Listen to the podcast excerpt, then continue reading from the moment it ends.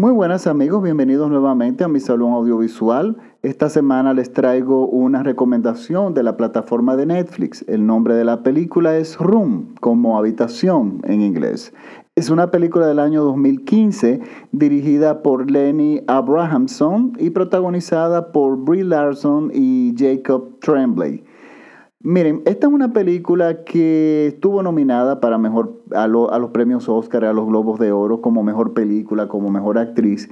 Y es una película que honestamente yo de alguna forma eh, la evité ver en su momento, porque a pesar de que el argumento es extremadamente interesante, este tipo de película normalmente se maneja de una forma bastante banal, de, se concentran en, el suspenso, pero que no eso es realmente algo malo, pero se buscan normalmente eh, eh, formas de, dirigir la película, de, contar la historia muy, eh, muy rebuscada. Entonces yo pensé que esta película iba, a pesar de que había tenido muy buena crítica, yo no le había dado el chance hasta ahora que estaba eh, disponible en Netflix.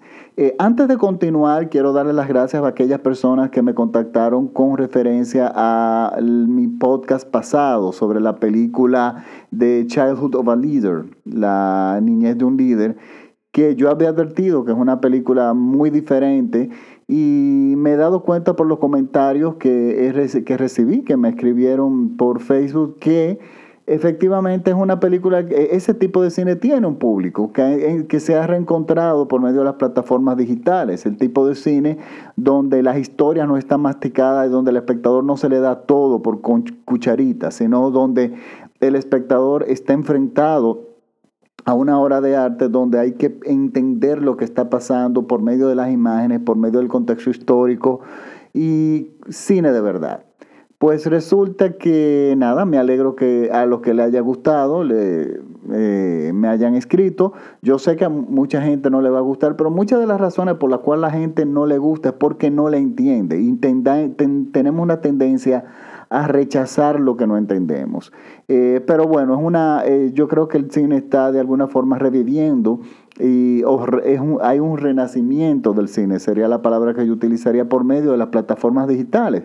Ahora mismo anunciamos, eh, bueno, yo colgué realmente recientemente en mi página de Facebook que Alfonso Cuarón, su última película Roma, la va a lanzar directamente a las plataformas digitales, a Netflix específicamente, sin pasar por las salas de cine, lo cual hace que la película no califique para Cannes. Pero resulta que esto, esto lo que hace ver es que el mundo de la industria está cambiando y, realmente, eh, sobre todo Hollywood, tiene que hacer cambios.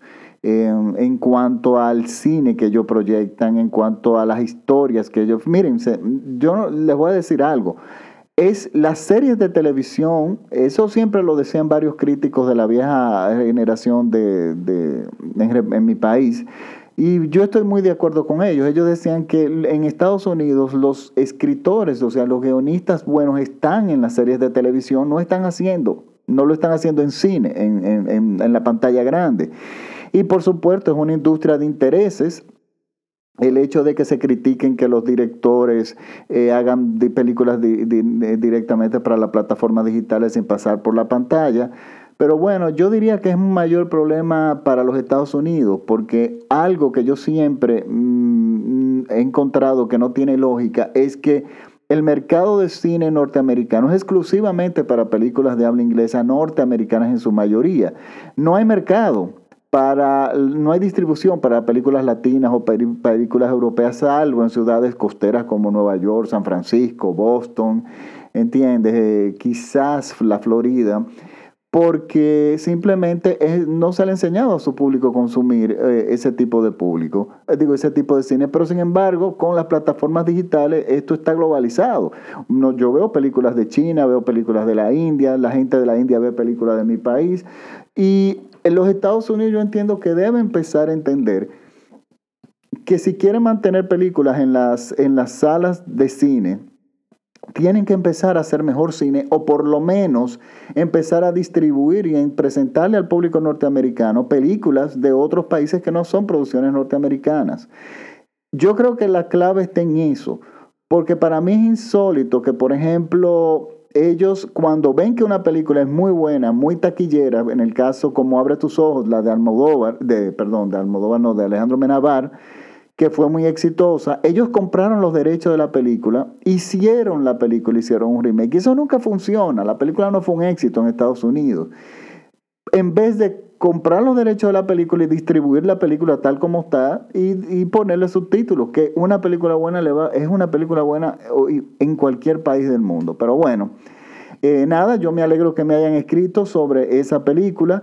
Eh, claro, no todos los todas las semanas los voy a bombardear con cine, con un cine tan intelectual. Esta semana, esta película, volviendo a la película de la semana, Room, es una muy buena película. Y es una película que rompe los parámetros de lo que yo me esperaba de ese tipo de cine.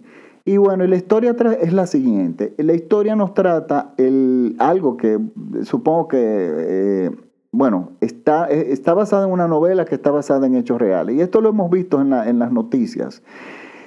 Esta, la protagonista fue secuestrada cuando era una joven adolescente y estuvo secuestrada en un periodo de seis años en una habitación por un enfermo mental. Una persona que evidentemente, era de esos que aparentemente funcionan socialmente bien, pero realmente es un monstruo. Y en ese periodo de tiempo, en ese, por lo menos son cinco años, no dicen la cantidad exacta, pudo, pudo haber sido seis o siete años, ella tiene un hijo de su secuestrador y ella lo cría en, en un espacio, en una habitación. En esa habitación ella tenía una bañera, un, un, sanitario, tenía la cocina, tenía la comida, tenía todo. O sea, para ella no eh, eh, colapsar dentro de ese espacio, en, junto con la crianza de un niño, ella tuvo que hacer eh, cosas increíbles, mantenerse ocupada constantemente. Y bueno, la película se divide en dos partes, lo cual eso me gusta mucho. O sea, no está, no está dividida, por supuesto, en, eh, como capítulos, como otras películas. No. Lo que pasa es que este tipo de cine termina normalmente, se va creciendo el suspenso, que usualmente son fórmulas muy rebuscadas de suspenso, eh, y se va, eh, el, suspenso va creciendo a medida nosotros queremos que ella escape, ¿verdad? Nos va llevando a eso. Y la película normalmente culmina con el escape. Pero desde que esta película empezó, donde vemos un niño haciendo un inventario de lo que le rodea, de lo que era su vida, o sea, contando la silla, la cama, la, habitación, eh, perdón, el, tal juguete, el televisor, el, armario. Y vemos que es un niño de 5 años, ha crecido en cuatro paredes sin saber que nada existe fuera del mundo, fuera de esas cuatro paredes. O sea, él, no él tiene un entendimiento prácticamente cero de lo que es el mundo real. Entonces, la película, en vez de llevarnos al, y culminar con el éxito del escape, vamos a poner, eso es un spoiler que se lo puedo decir porque de esto no se trata la película. La película nos enfrenta en algo sumamente interesante. Luego del escape, luego de que pasa todo, cómo tú te logras, cómo tú vas a reintegrarte a tu familia que tu familia ya te dio como muerto. Y resulta que cuando tú sales al mundo, y, de, y vuelves a tu familia, resulta que tu familia no es nada de lo que tú dejaste. Y es donde cuando todos tus traumas, o sea, todos todo los traumas que sufriste durante, en el caso de la chica, por supuesto, durante esos años que estuviste en esas cuatro paredes, salen a flote. En un contexto de una familia ya dividida, en una familia que fue traumatizada por tu desaparición, por la desaparición de la chica, que causó grandes disfunciones, que de hecho se, se dividió la familia. Entonces ella sale de un lugar de cuatro paredes donde, donde ella logró sobrevivir y entra en un nuevo terreno donde ella tiene que aprender a sobrevivir nuevamente porque todo ha cambiado. Pero lo más grande es que ella tiene que empezar a, eh, a enfrentarse a sí misma porque al ella tener un hijo y, eh, en, ese, en ese espacio, y ella concentrarse en la sanidad de ese niño, de que ese niño más o menos esté bien, estar ocupada con ese niño, ella enfrentó, dejó al lado todos los abusos y todas las violaciones de las que ella había estado siendo eh, continuamente siendo víctima. Y es un aspecto muy diferente y muy interesante de la película. Porque este tipo de situaciones son muy pocas personas que la han vivido, eh, eh, que la han vivido o que pasan por eso en la vida. O sea, nosotros no conocemos, no conocemos comúnmente, ni nadie que yo conozca conoce personas que hayan sido secuestradas en una habitación por seis o siete años. Y esas son historias interesantísimas, porque estamos hablando de que incluso la propia psiquiatría y la psicología tienen poco que ofrecer en ese tipo de escenario, porque son muy pocas personas que han estado viviendo eso.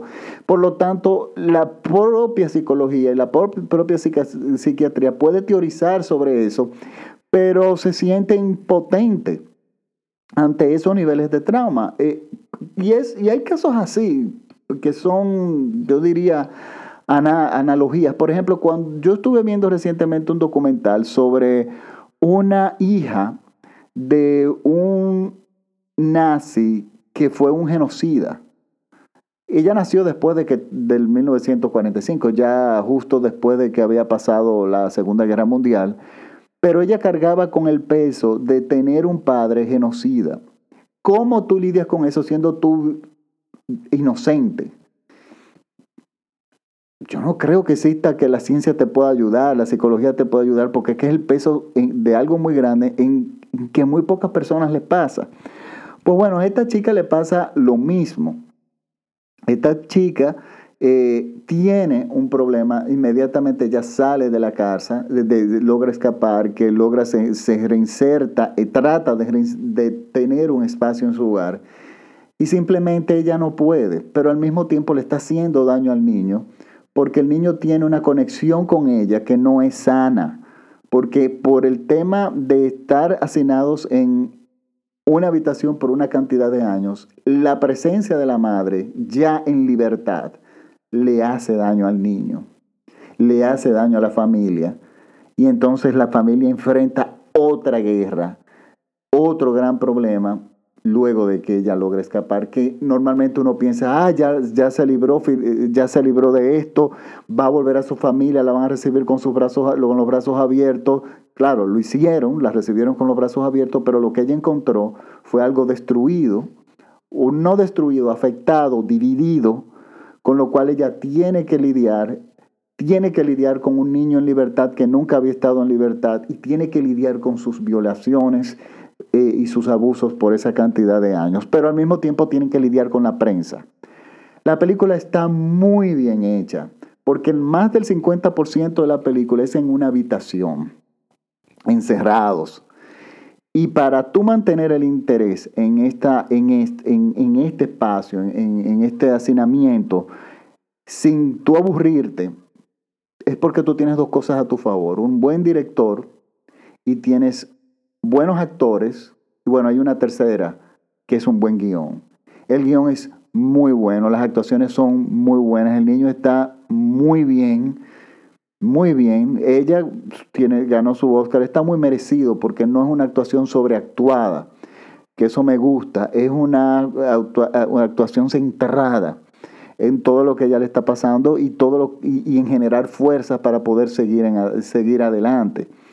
La película realmente yo se la recomiendo, es una película ya un poco menos, eh, eh, ya es más fácil, es, pero es una película donde las, las imágenes tienen mucho sentido.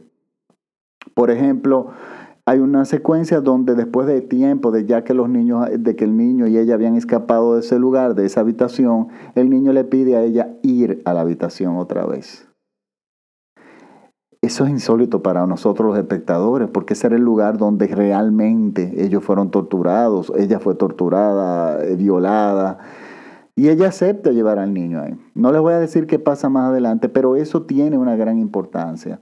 Eh, miren, está lleno de detalles de imágenes.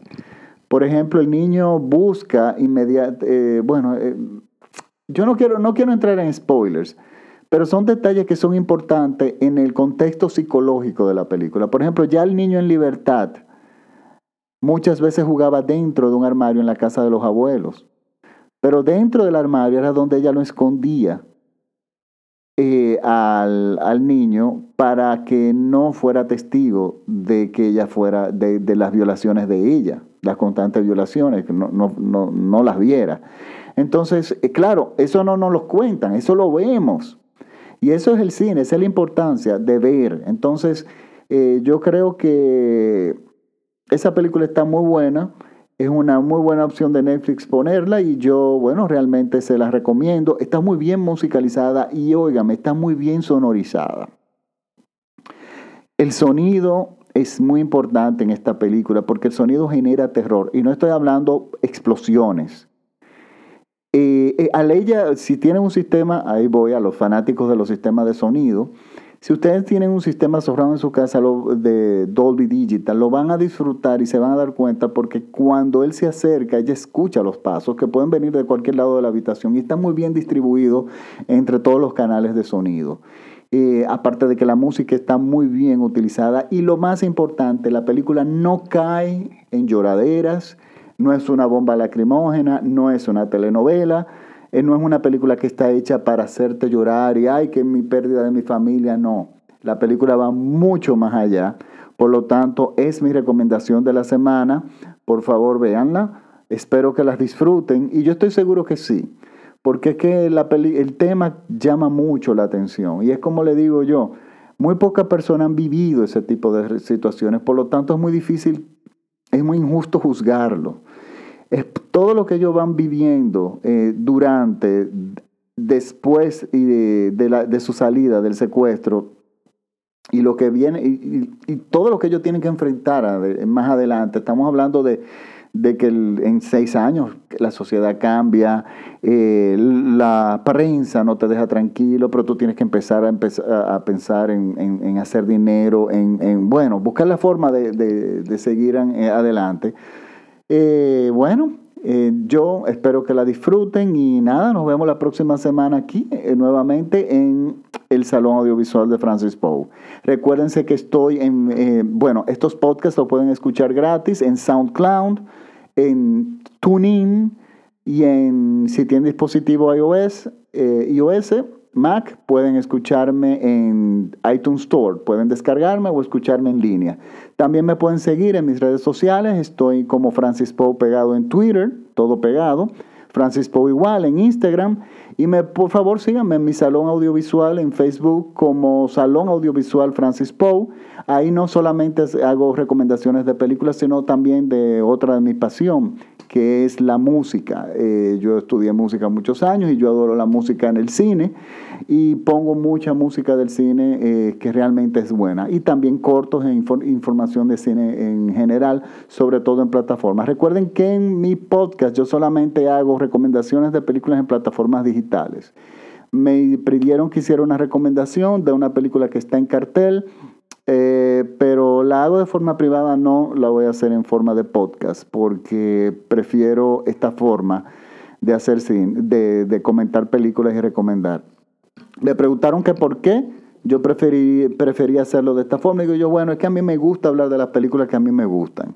De las películas que a mí no me gustan, a mí no me gusta hablar. Y lamentablemente cuando tú vas a salas de cine eh, y vas a comentar películas que están en cartel, lamentablemente te encuentras con películas que no te gustan, que las viste y las tienes que comentar y bueno, eso para mí no es divertido. Lo tendré que hacer en determinado momento, pero las plataformas te permiten recomendar solamente lo bueno, o por lo menos lo que a mí me gusta. Y si ustedes confían en mí, pues somos felices todos. Bueno, nos vemos la próxima semana. Chao.